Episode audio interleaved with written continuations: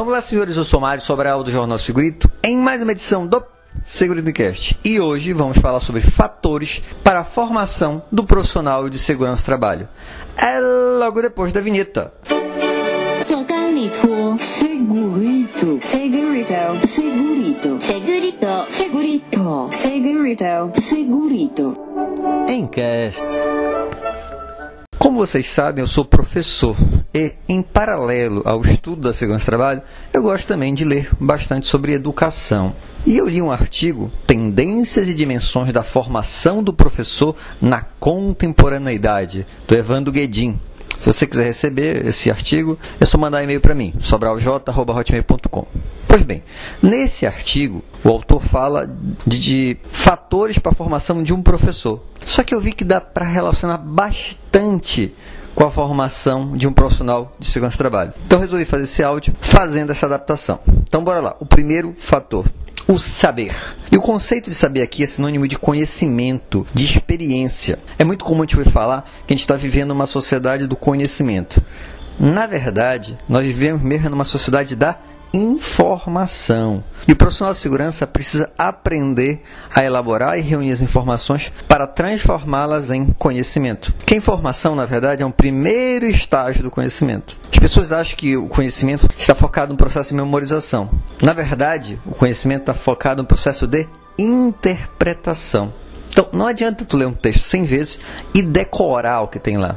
O que é importante é relacionar essa informação com outros conteúdos que você possui. E por isso que é tão importante, eu sempre falo, que a gente precisa estar exposto a diversas informações sobre o mesmo tema. Essas novas informações possibilitam a fixação. Então, se eu tenho uma determinada informação e aí eu, eu leio de um livro, vejo um vídeo, ouço um áudio e relaciono isso tudo, aí sim a gente pode chegar no tal do conhecimento. O segundo fator seria a reflexão. Então, o profissional de do trabalho não pode abrir mão da reflexão. E o processo de reflexão significa pensar sobre o modo de agir. Ou seja, nós temos que ser capazes de dizer por que fazemos algo, o que fazemos e como fazemos. O que é preciso entender sobre esse conceito de reflexão é que é preciso uma atitude permanente de pensar sobre as ações que você está fazendo. Então, não adianta apenas executar, é preciso parar e pensar sobre as nossas ações. Por que eu estou fazendo aquilo? Qual é o significado realmente? Tá? Então, a reflexão.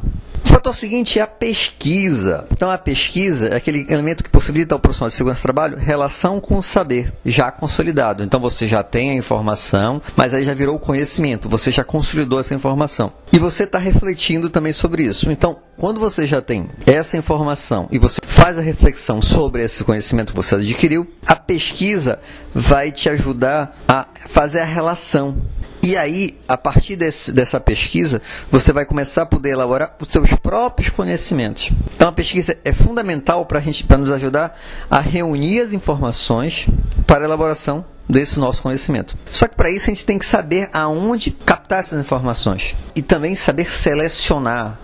Tem muita gente que acha que, ah, fulano falou, ou eu li em tal livro.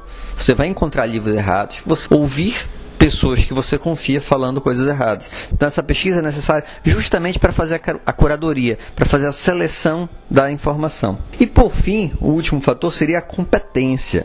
Segundo o MEC, né, o conceito de competência significa capacidade de mobilizar múltiplos recursos, dentre os quais os conhecimentos teóricos e experiências da vida profissional e pessoal para responder a diferentes demandas das situações de trabalho. Bora entender isso melhor.